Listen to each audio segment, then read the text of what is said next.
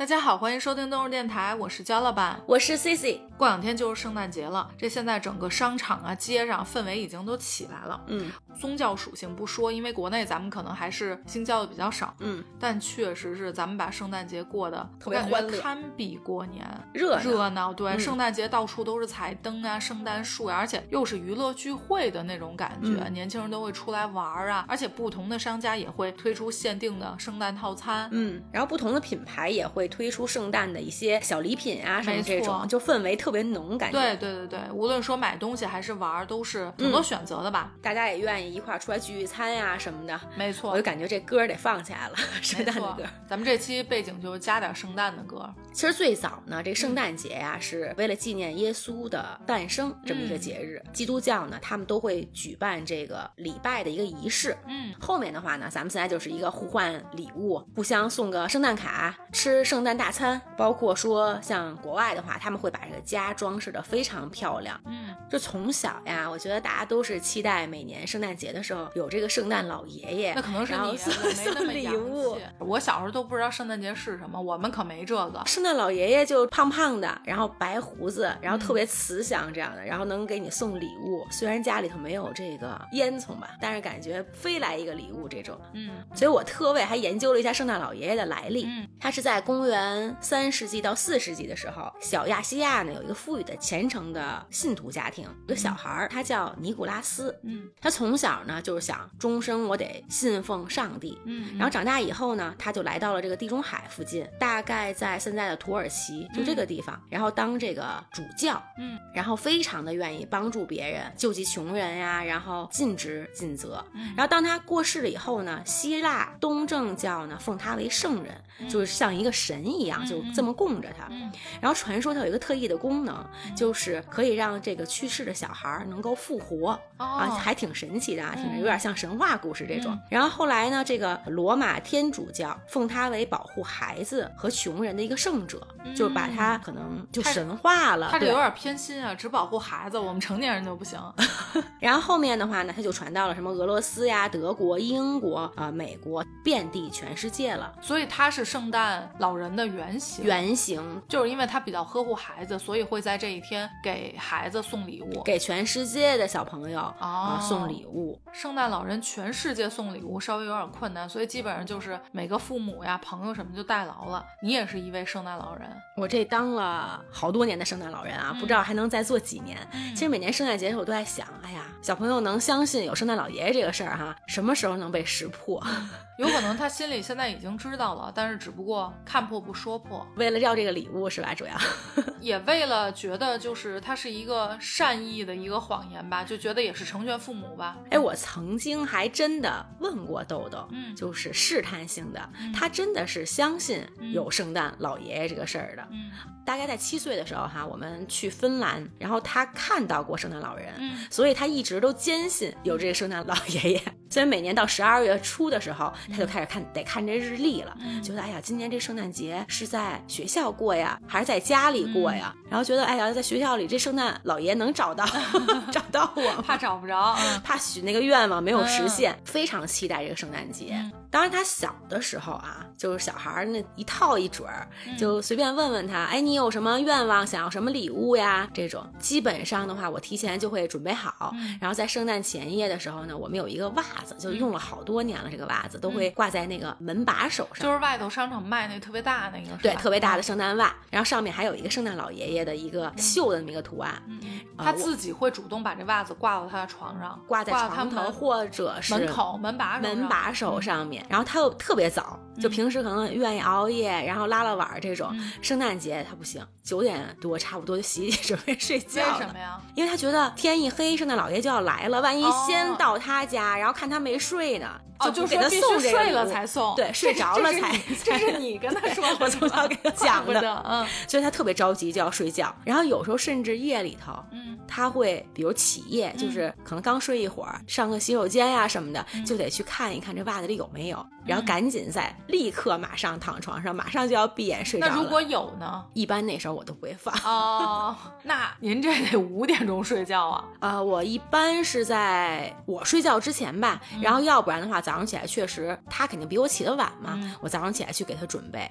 然后还有一个呢，就是我家里头这么多年哈，就是都会买一个圣诞树，啊，然后在圣诞树下面放礼物，就是袜子里放一个可能小小，因为那个袜子还是比较有限的。如果他今年那个礼物比较大的话，就包装好了以后放在圣诞树下。嗯，然后豆豆呢还特别可爱，他是会准备这个苹果，就圣诞果嘛，然后他会放在树下，就觉得圣诞老爷爷如果来的话，就吃一个苹果，对对对。然后你给吃了，你吃吗？我不吃，就还是放在那儿。然后但是桌子上就不光是有这个圣诞苹果，还在桌子上会准备什么小饼干呀，就每年不一样。然后如果今年呀家里没准备这个圣诞小饼干，就会准备个什么巧克力豆啊什么。他说你得给我放好了，到时候圣诞老爷爷来的时候，放完礼物以后，他还得吃点小点心。哎呦，这孩子真贴心！哎，我适合去当这圣诞老人家，全是我爱吃的。那小的时候每年吧，我还得给他再安慰他一下，就是他就会琢磨，你看国外人家都有这个烟囱，咱们家没有，咱们家那烟道是不是连着别人家呢？他从那里头能 进得来吗？就每次都有。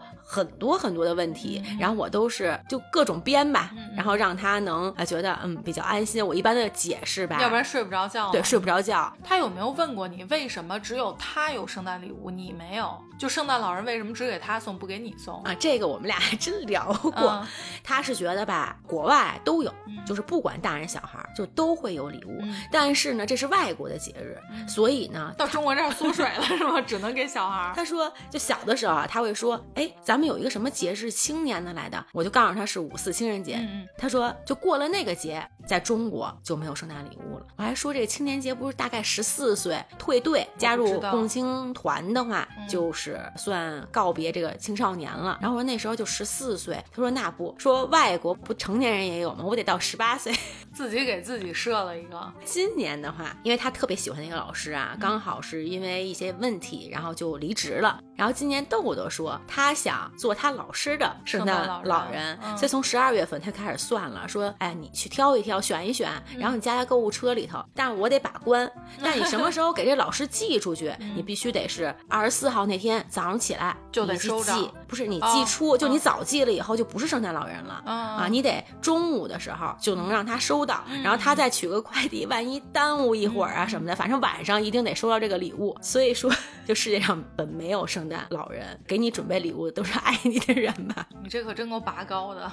可能我们这种没有专属收入，都没有人爱我们。不是不是，豆豆大了以后呢，基本上就没那么容易了。就他是一个小秘密，是他跟圣诞老人之间那个秘密，他就不是那么轻易的会告诉你他想要什么礼物了。就我每一年啊，都用不同的方法来套这个礼物，就想维护住他这个小心愿的一个，对，能再长时间一点这个心愿。就有一年啊，我就说你呀，别告诉我你要。什么礼物，我也不想知道。我说你可以给圣诞老爷爷写封信，嗯，然后他说行，说圣诞老人都是外国人，说他看不太懂中文吧，写英文啊。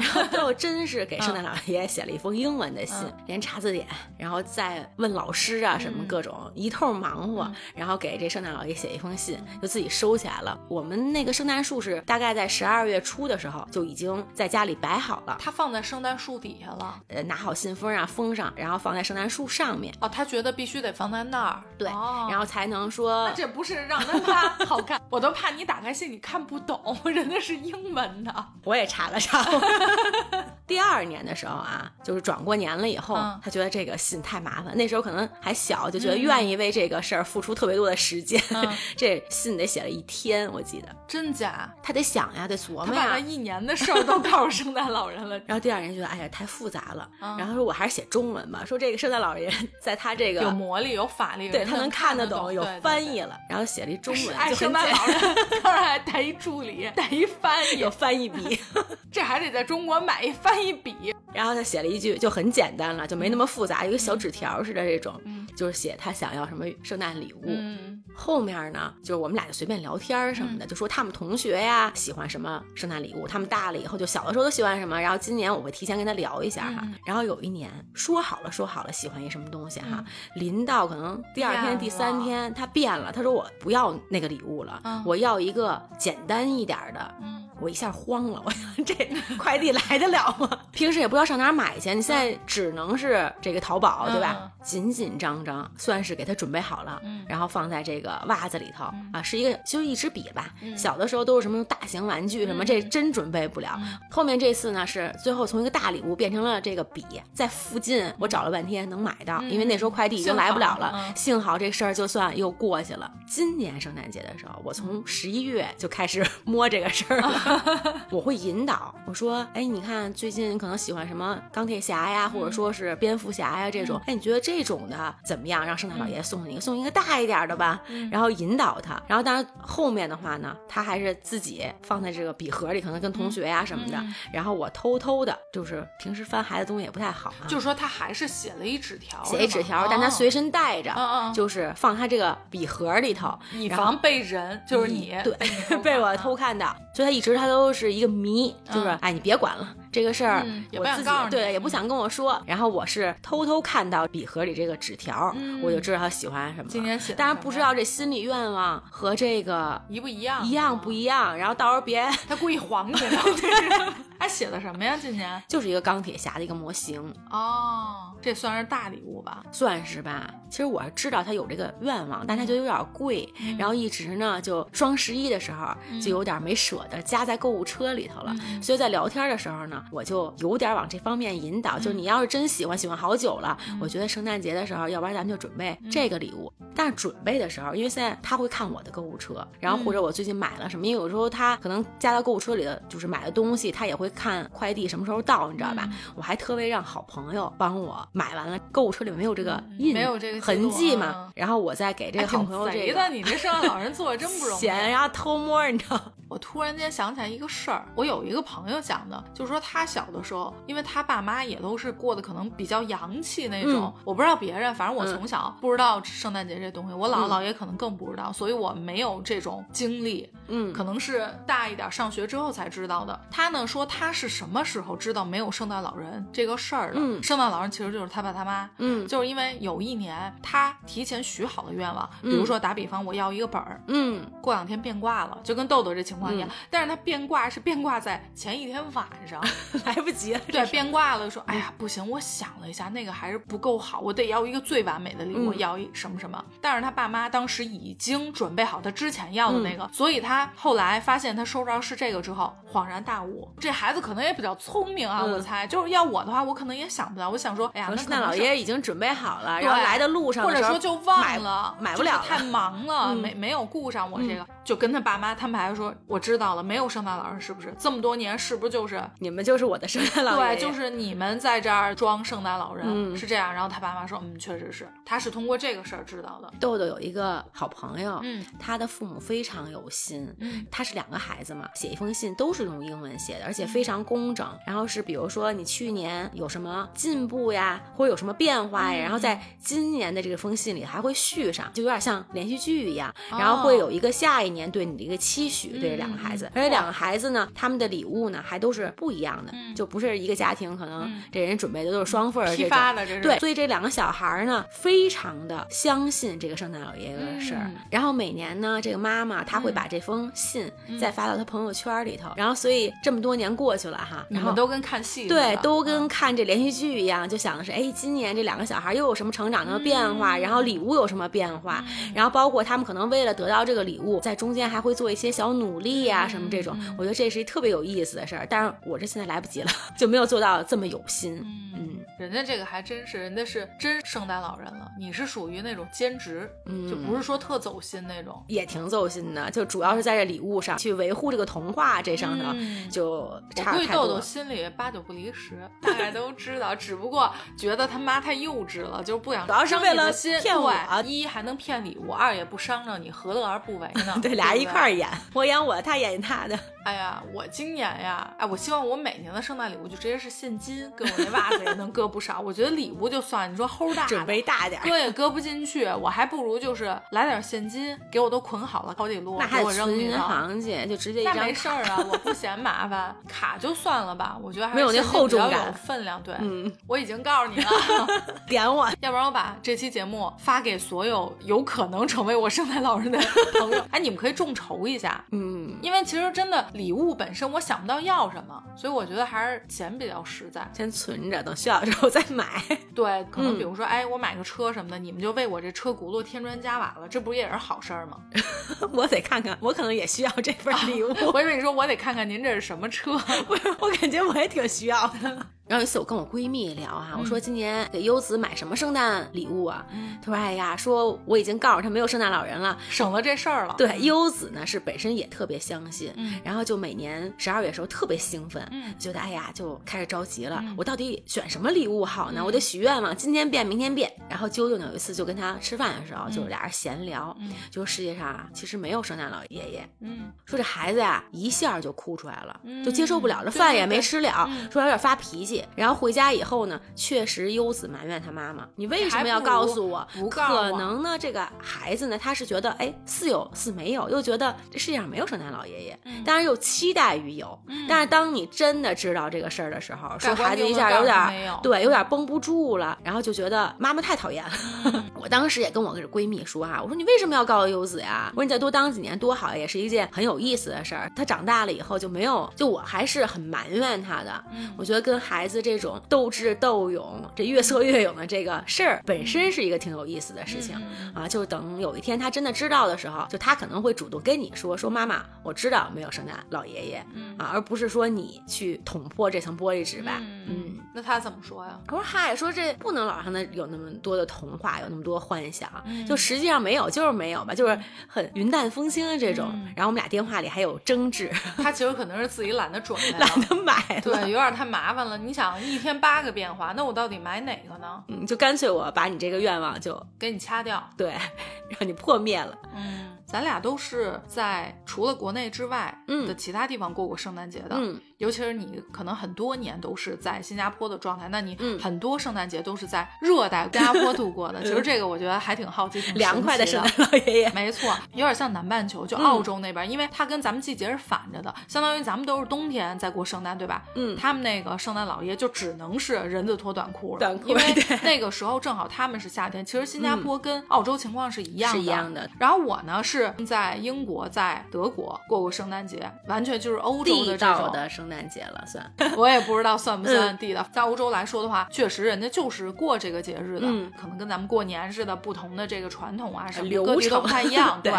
我就记得呀，在伦敦是十一月，可能不止伦敦，各地吧，英国各地十一、月开始陆续不同的地方就有点灯仪式。嗯什么是点灯仪式呢？类似于，比如说每个不同的广场有大的圣诞树，或者说街上挂的彩灯，不同的时间。比如说，嗯我是在牛津街上，今天是牛津街的点灯仪式。嗯，它有可能只是纯点灯，有可能是有一些可能爵士乐团呀，可能嗯有一些奏乐，对，嗯或者是有一些可能游行啊，或者是圣诞老爷爷出来，就是嗯这种的。点灯仪式其实也是英国人比较重视，并且比较爱参与的，就是因为嗯确实不管怎么着，大家都是凑个热闹。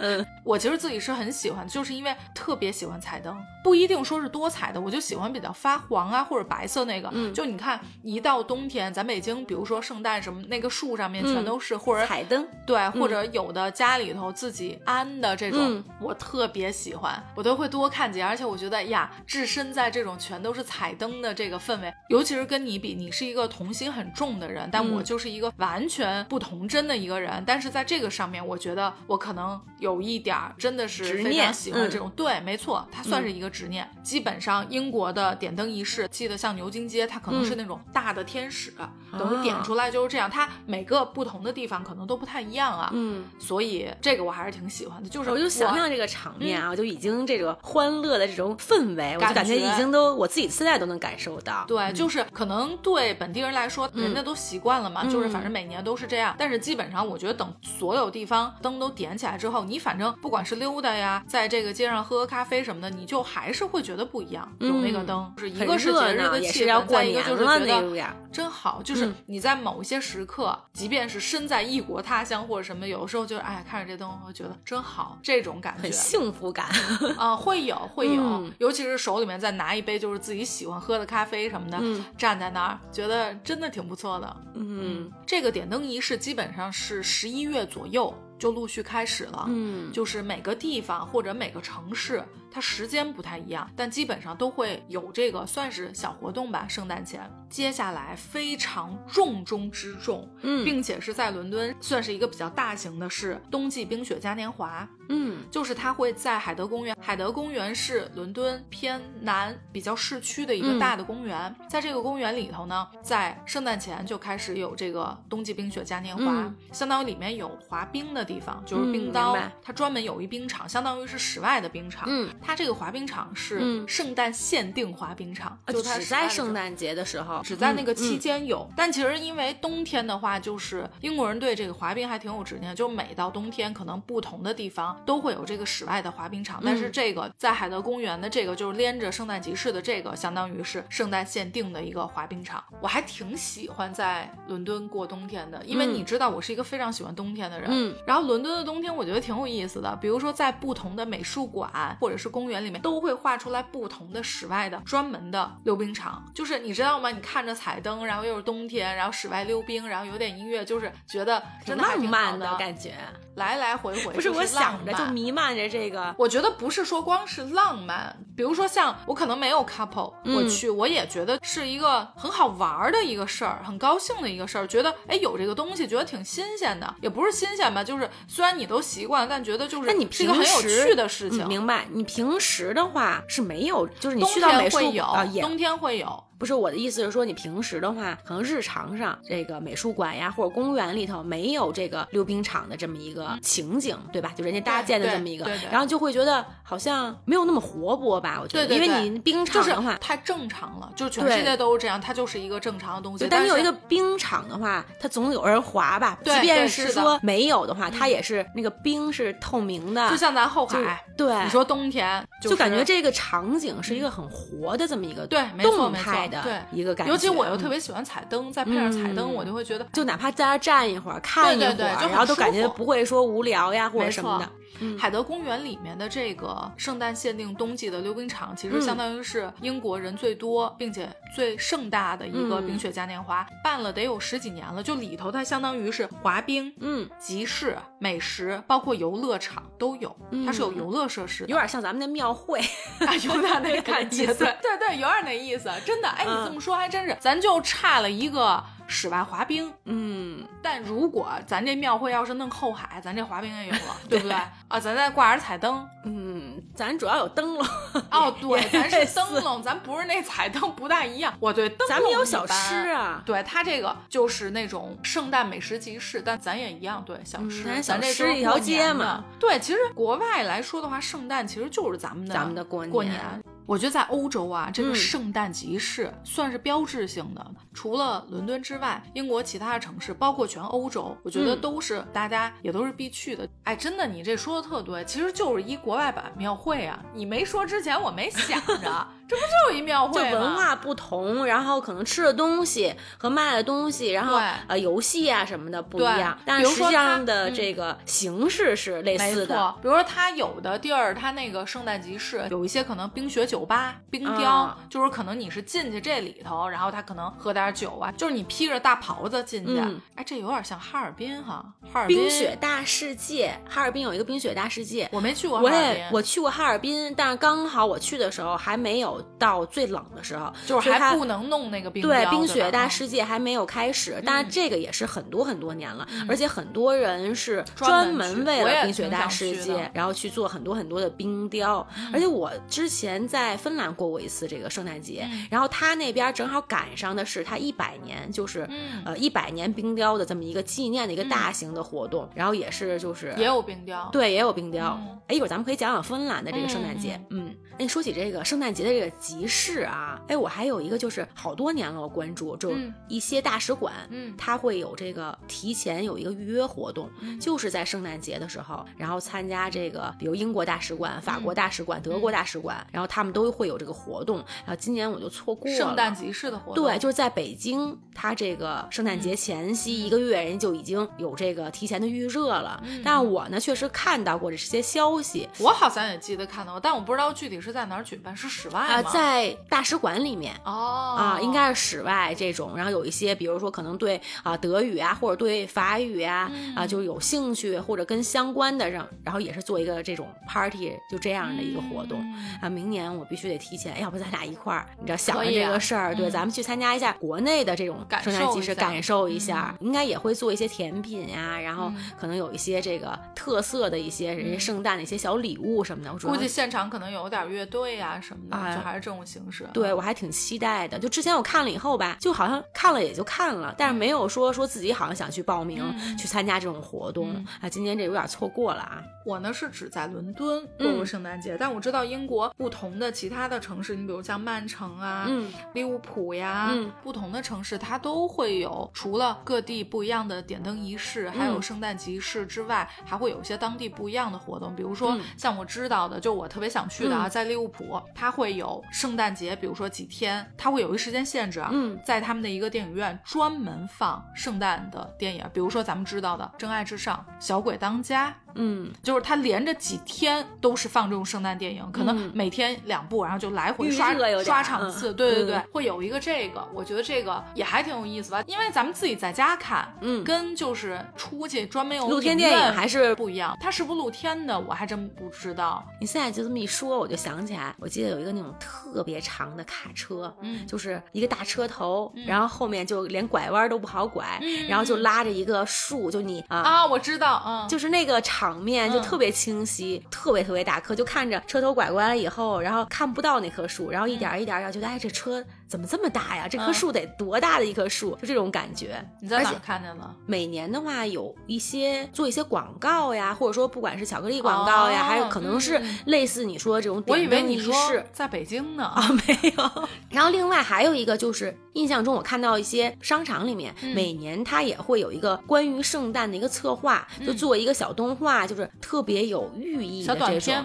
短片的这种。啊，我知道，比如说像英国也是比较有名的一些牌子啊，企业都会做，好像 John Lewis，但我忘了他是做的是圣诞还是新年，嗯都会有一小短片什么的对然后还特别可爱，然后每年都会有一些特别新颖的一个点，嗯然后大家还会有点也像那个连续剧一样，就嗯去年是什么样的，然后今年哎觉得可能大家也会评价一下嗯这个，今年哎这确实挺有创意的，嗯或者说哎没有去年好呀什么这种，还真是小短片也是值得期待的那种。对，也是他们一个挺重头戏，嗯尤其是在商家呀或者这种大的购物公司啊什么，他人家都会提前准备这么一个圣诞的啊我觉得国外广告公司，包括品牌方，人家都会有不同类型的，比如说是那种特别戳泪点的，或者说嗯。特别可爱的，或者说特别悬疑版，嗯或者说就是不同的这个小短片。现在大家都自媒体什么，呼吁一下各种自媒体博主，因为我们也特别想看，就是嗯咱们一到过年那片子就是合家团圆，然后 我觉得挺好，但是咱们看了几十年了，都是这个东西。嗯。国外的就是不够新颖广告公司，对，就咱们为什么不能为了过年这个东西拍一些更好玩，就让它多样化？嗯，你就像这种广告哈，我每年其实还挺期待的，虽然跟我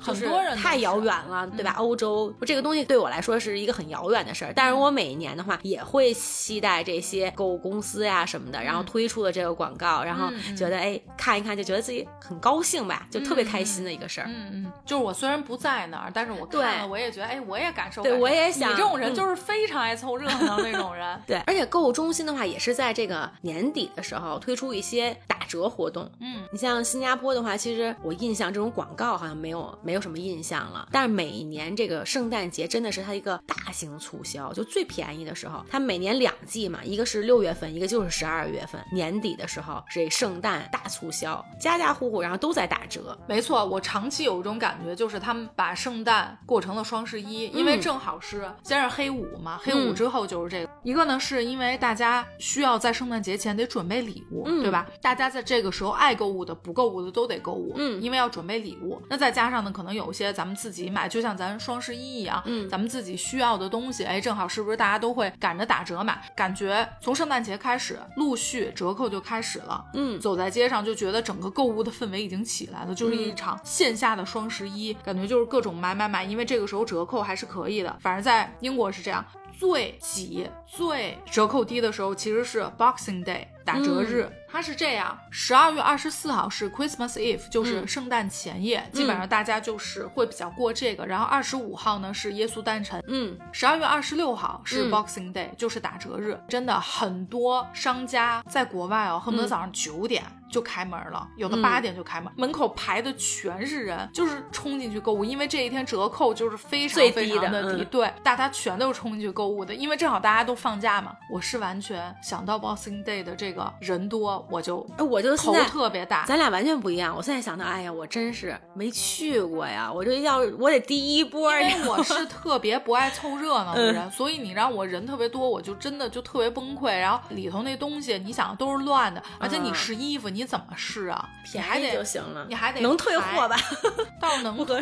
然后基本在这一天，我觉得就是英国人就疯了，嗯，我现在听着我也人真的 特别多。我 Boxing Day 还真的出去过，嗯确实是挺人山人海的。你尤其是品牌店比较多的、嗯商场里头，更别说了，全是人，都是冲着打折去，所以占便宜是人性，全世界人都是一样的。最适合我这种爱占便宜的。，对，这是咱们买东西，嗯因为圣诞节的时候会放假，就跟咱们过年一样。嗯你知道国外放假是真放假，嗯你连那超市什么的，你这完全都关门了，嗯你就没有办法，你总得吃喝吧。所以基本上圣诞节前囤货，我觉得也是一个壮丽的风景线，就有点像 Boxing Day，、嗯超市里全是人，而且很多时候对，真的就是空了。嗯基本上大家圣诞节开始囤货，然后储粮，有的时候圣诞节过出特别凄凉的感觉，我也觉得挺高兴的，嗯就是我也储储粮什么的，因为你出去啥也没有啊，你也给自己多买点零食，你就会想，哎，圣诞节当天我看看片儿，吃点嗯吃的，觉得也挺好的。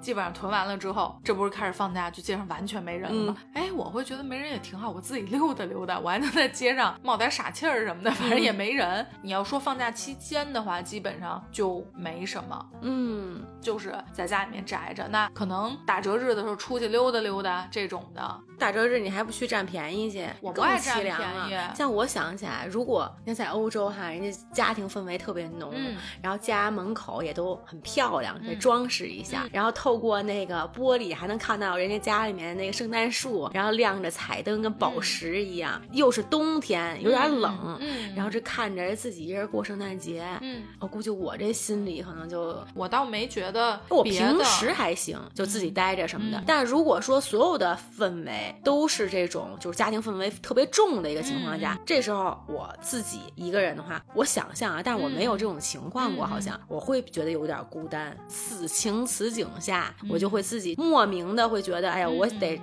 冲进去，跟人一块过圣诞节去。我还好，我基本在外头过年呀、过圣诞节。我嗯发现一问题啊，这人呀不能太宅了。嗯如果是特别宅的，就是跟我这种，嗯我感觉就都没有任何的反应。就是嗯你是完全习惯自己，反正一直都是在屋里待着，好像就还行，不太有这种的感觉。我是觉得我是会被周围环境所影响的。啊如果说平时的话，那经常比如在国外生活的时候，那一个人去干所有的事情就很正常的一个事儿。每逢佳节倍思亲，对，因为过节的时候，就大家都是一家子一家的这种，然后可能就家庭氛围就一下就浓了。嗯平时可能大家都是在忙的，这时候你会觉得，哎，有一点小失落。嗯，嗯，所以一般过年的时候，我不让自己有这种失落，我就回来了。过圣诞节的时候，还有一个非常非常重要的圣诞大餐。嗯基本上一家子聚在一起，就有点像咱们除夕一样，那肯定得做一顿大餐。嗯比如像你说这彩灯挂上了，圣诞树布置上了，嗯还差点最重要的什么呢？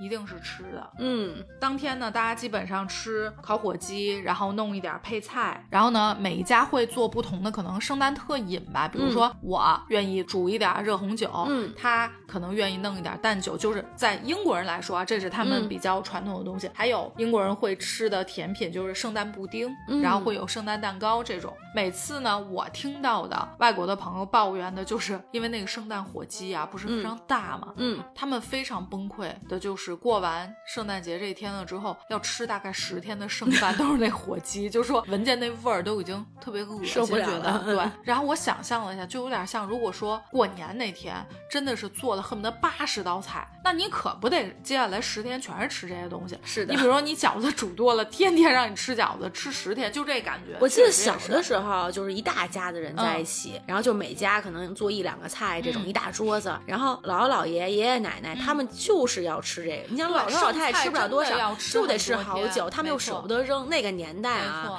恨不得二十几口子，这些人是当天在，对吧？剩下嗯人就回自己家了，那这饭可不就确是得实是，嗯吃好多天吗？就有点像他们这个火鸡似的。吃完圣诞大餐，嗯接下来的一个传统流程就是玩游戏。嗯 Christmas cracker，你想象一下，就是咱们有的时候包礼物，假如是一条围巾，嗯它两边儿都给扎上，嗯，就包的像一个糖果一样，大概是一个那么一个东西。然后两个人，就是咱俩一人拽一头，嗯同时拉，拉开了之后呢，就会砰有一声儿，就跟咱们那礼花似的那种。嗯然后呢，里面就会有不同的那个小礼物，还有一些什么小的笑话，那个条儿会掉出来。然后呢，这个基本上是一个必玩的游戏环节之一。那小礼物的话，你就可以拿这小礼物；哎笑话的话，那他为什么会拿着这个。响呢？就是它中间是有什么？是给它撕坏了，还是说它就是专门这个哦游戏专门这个设计的游戏明白对对明白对然后呢，还有一个是我觉得你会认为是一个比较浪漫的一个，嗯，你看我眼睛都睁大了。嗯，相当于 习俗吧，就是嗯咱们不是家里头会挂那个谢祭生嘛？嗯，一个传统讲的是在谢祭生底下相遇了，如果男的吻了这个女的，女的你不可以拒绝啊，就是嗯因为如果不是恋人的情况下，嗯它也预示着一个友谊和好运。呃有一个好的寓意。对对对嗯对，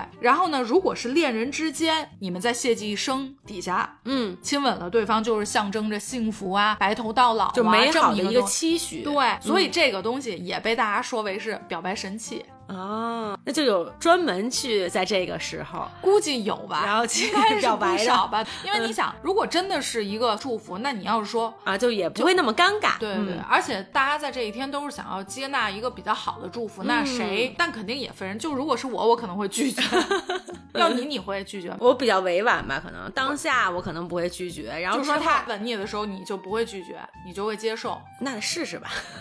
当下应该不会拒绝。那既然有一美好的期许，我干嘛一下就给人家这么泼一冷水啊？嗯然后那之后的话，再委婉的拒绝吧。嗯嗯，那反正我想了一下，如果是你的话，你刚要凑过来，我可能就是手就怼你 脸上，去你大爷，就是这感觉，就是到时候你也别尴尬。对我有一个什么好处啊？就是我还能碰上更好的。对你的好处就是你尴尬了，就是好像没有别的我不好尴处，就是他不是预示，比如说像友谊啊，包括一些美好祝愿，那就反正嗨掰了就我自己掰了。找个台阶下了，这是。或者你就会直接把那兜子现金，就是搁那个袜子里，那现金直接给我，我一下就喜笑颜开，都不需要你主动，我过去就亲你脸上了。哎，那我这可能有点傻，人都拒绝我了，我这还得非得塞钱。还有一个每嗯年必有的、比较重头的就是女王演讲，我还真看过，但是他说什么吧，我确实不知道，因为他没有翻译，然后全是英文，听那个有没听懂。字幕的，有字幕的嗯就是说之后加字幕就别直播，肯定是赶不上了。嗯，就是我之前有看过这个女王的这个嗯演讲，嗯对但是就略过了，因为她当时没有字幕，然后嗯我也听不懂她说什么。然后当时人家分享的时候，肯定是觉得说这个说的特别好呀什么的，嗯就是人家都很期待这个事儿。嗯然后我这完全这语言就障碍了我了。他是在十二月二十五号下午三点左右吧，嗯在 BBC 上面就是女王演讲，等于也是类似于给祝福总结一下今年呀、什么的。嗯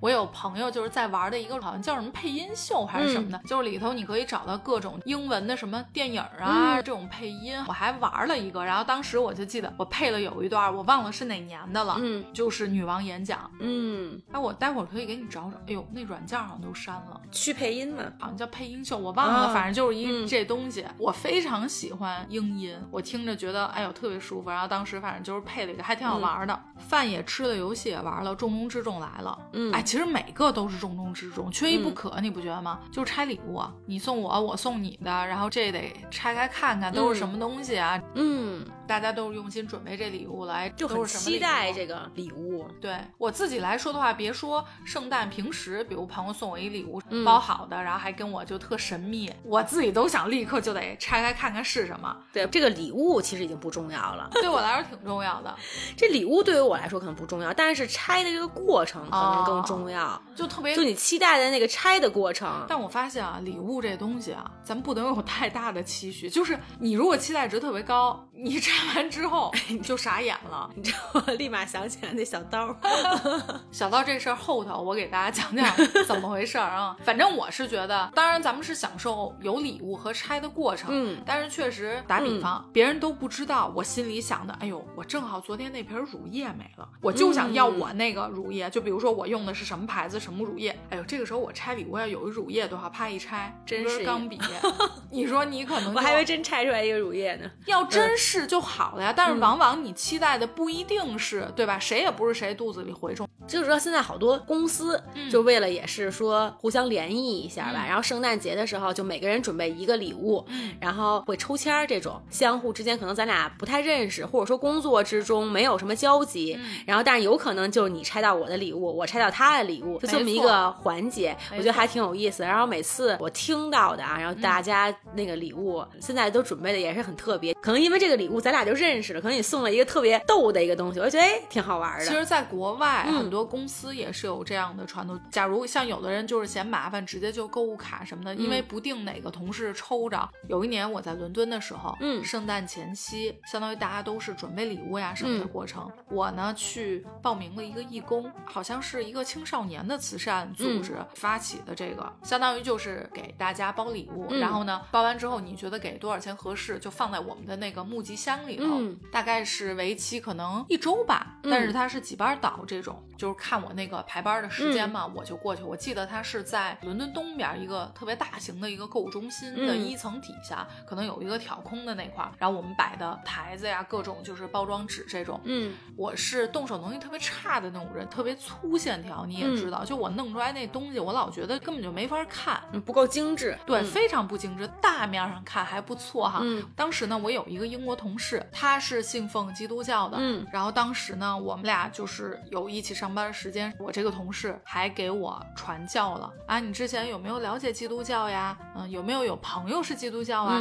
有没有打算自己规划有一个信仰呀？就是各种的问题。其实他不是我碰到第一个跟我传教的人，因为我有跟他说嘛，我之前也碰到过。他说，你看之前上帝把这些人送到你的面前，你没有相当于没有接纳或者是什么的。你看上帝对你不离不弃那感觉，你看我又来了。然后当时他真的都是夸的我无地自容。我当时不是包那个礼物，我觉得他真的包的比我好一百倍。但你知道老外可能就是会有这种嗯鼓励你对夸奖的这种。他问我说：“你是不是学过日式折 纸艺术？”他有个专门词，我现在不太记得，就有点像陶艺啊什么这种一种技能吧。说你是不是学过那个？我当时还没太明白，我没太听懂，我不知道那个词是什么意思。我大概又问了一下他，我又查了一下，哦，我恍然大悟是这意思。我说啊，我说我都没听过，没接触过。那你这个怎么包的这么好啊？然后我天看着他，我说真假的？我说我觉得你大概比我好出一千倍。他就开始就说了你的哪块哪块什么的，就说的我自己都信了，就是我都觉得我那个对，原来我在包这个时候我自己都不知道的事儿哦，我是花了这种巧思以及这种方法去包的这个东西，去系的这蝴蝶结。他给你总结了一下，他给我拆解了一下，就是这东西我怎么体现出来这个折纸艺术了，弄得我以为我真的学过，我以为我是日本回来的。这个是在国外过圣诞印象非常非常深的一个，还有一个是有一次在 Covent Garden，我碰到了一个圣诞老人，但当时我是那种一脸懵，圣诞老人主动跟我说话要给我拍照，我当时应该吃的满嘴满脸，我在那吃的正高兴呢，你知道我一吃起来东西就是信号都是屏蔽的，突然间圣诞老人出现在我面前，我都不知道那边围了那么多人，误打误撞，他就径直走过来就跟我说：“你想跟我照相吗？”说我这儿还有小礼物，我一抬手，哇塞，这不是一圣诞老人吗？我请你吃冰淇淋，马上把冰淇淋递给他。没有，就我嘴里全是东西，我都 说不出来话，我就特别懵的看着他，没说话，嘴里还嚼。他以为我没太听到，他又跟我说了一遍，然后当时场面非常尴尬，所有人都看着我，等着我，我就在那嚼。然后我就跟他说，稍微等一下。这老爷以为你拒绝了，我其实是没有，我嘴里东西实在是太多了。还有一次，我是在德国，那个时候呢，正好我爸妈来英国找我玩儿，我就说带他们去欧洲其他地方也去走走。嗯，当时呢，我们就去的是德国。其实德国呀，才是现在遍地欧洲圣诞集市的起源地。嗯，所以这就是为什么大家把圣诞集市都会叫德国集市。当时德国先有的这个东西，后面呢，德国的移民，他不就慢慢就是遍布欧洲，去到欧洲其他的地方了吗？所以各地就都有了圣诞集市这个东西。哎，你知道吗？这个圣诞树就源于的是德国。这一套东西其实最早都是德国都是德国出来的，只不过后面德国人也有去其他地方的，然后慢慢大家都开始这么过了。我当时呢是带我爸妈去的杜塞尔多夫的一个。圣诞集市，嗯你知道圣诞集市都是室外的，还特别冷，你必须得喝一点热的，尤其是酒，它比较暖身子嘛。嗯然后当时呢是给他俩一人买了一杯热红酒，哎呦，我爸妈这叫高兴，嗯我妈喝的小脸红扑扑的，说，哎呀，真不错。我对这个其实印象挺深，是因为我当时快被冻死了。嗯，所以就完全冻到真的就是牙关都打颤那种，所以我不得不我也来了一杯。其实你知道我对酒一般嘛，我也就来了一杯喝，真的但是确。实可以让你抗寒，这个酒一定的嗯，一定的，而且它又是热的，反正我爸妈特别喜欢。在集市上面还有肠儿、姜饼，尤其是姜饼好看，但是不好吃。嗯我目前为止还没有吃过说我觉得特别好吃的姜饼人儿啊嗯什么的。其他我觉得跟伦敦的差不多，比如说会有很多的棚子呀、彩灯，就主要都是特别有氛围的那种。嗯哦，还有一个事儿，有一德国大叔，嗯我感觉他跟我爸一样，都有点社交牛逼症，你知道吗？嗯跟我们聊上了，哎，你们哪儿过来的呀？是本地的吗？哦，你英国过来的，嗨，英国，然后就就聊上了。然后因为当时我还没有买酒，就我给我爸妈买，因为你知道我不喝嘛。嗯他就说你怎么不喝点儿啊？我说我不爱喝酒，酒你不喝，就是他都会觉得，哎呦，那你还有什么乐趣？对对对，这种后面我就特别特别冷。他说你冷就是因为你不喝，说你得嗯来点儿。我说是因为德国比较冷，所以为什么你看德国菜它基本都是那种非常重口、重盐重油，就是因为我觉得跟抗寒是有关系的。嗯，高热量，德国肠，肘子、对酸菜，嗯对这种东西，然后盐分非常的高。具体他们聊了什么我不太记得，反正我就记得他跟我爸当时呢是我爸有他要说的，让我给他翻译，然后变成我爸说，哎，你问问他他哪儿人，然后我就问问他哪儿人，然后我爸说，哎，他什么工作？就到后来我也不用太怎么翻译，就喝了，干俩人干上了，可挺美。我们有一年呀、特为去芬兰。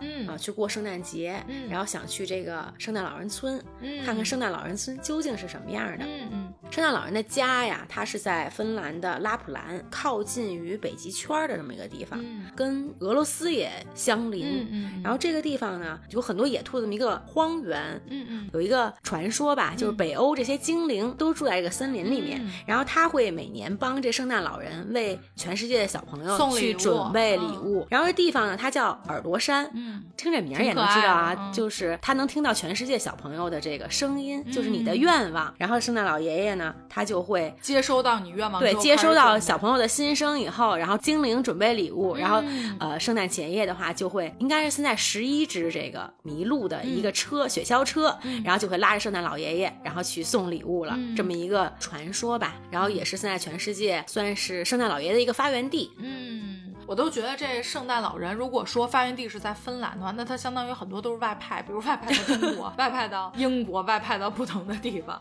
这圣诞老人村呢，它是在这个北极圈的，正好是六十六度三十二分的这个地方，这个北极圈。记得够清楚的啊。它会有一个那个像塔一样，嗯这么一个东西，它上面会有这个纬度的一个标识，嗯嗯然后你就是一迈过去，嗯你就会进入了北极圈，嗯所以大家都会在这儿拍一个照片儿，对对对。嗯然后这个圣诞老人村呢，它是分有一个圣诞老爷爷邮局，嗯然后圣诞老人的办公室，嗯然后每天早上到晚上的时候呢，都会有一个圣诞老爷爷嗯在那儿上班。这个圣诞老人的这个办公室呢，是一个就顶部啊，有点像帽子，嗯就是尖尖的，然后这么一个建筑，大家都会排队，然后跟这圣诞老人去照相，嗯然后他也会跟你打招呼啊，这种应该圣诞节的时候，他是会和你做一些游戏呀、跟你可能一块儿吃好吃的这样。但我们圣诞节那天没有在这个圣诞老人村，嗯然后这个圣诞邮局呢，它是可以收到全世界小朋友的来信，嗯然后你也会有寄明信片呀，或者寄信件呀，从这边可以有一个预约的时间，就是你可以提前说好，就你哪天要寄这封信，嗯它就会在圣诞前夜，然后盖着当地的这个邮戳，嗯，然后去寄给你，就寄到全世界去。真有好多小孩给这块写信？真的是每年有很多小朋友说什么，呢？就是你的愿望、你的想要的礼物呀，或者说你有什么心事，然后都可以哦跟这个圣诞老人分享。嗯另外，很多人呢，他都会提前准备好这个明信片和你要记的这个日期，主要是为了二十四号当天的邮戳可以盖上这个邮戳，然后寄给你。嗯就身处在这个拉普兰这个地区啊，确实是跟童话一样。嗯因为本身北欧这森林里的植被非常的茂密，嗯然后冬天的时候又都是冰雪覆盖，嗯然后确实是特别好看。嗯然后有一个特别的呢，是一个是做这个麋鹿穿梭在森林里面，嗯，然后一个呢是做这个雪橇犬。嗯然后当时呢这两项都参加，我们都参加了，嗯对。好，那今天咱们先聊到这儿，嗯剩下的咱们下期接着聊。感谢大家收听本期的电台，我是焦老板，我是 C C，咱们下周见，拜拜，拜拜。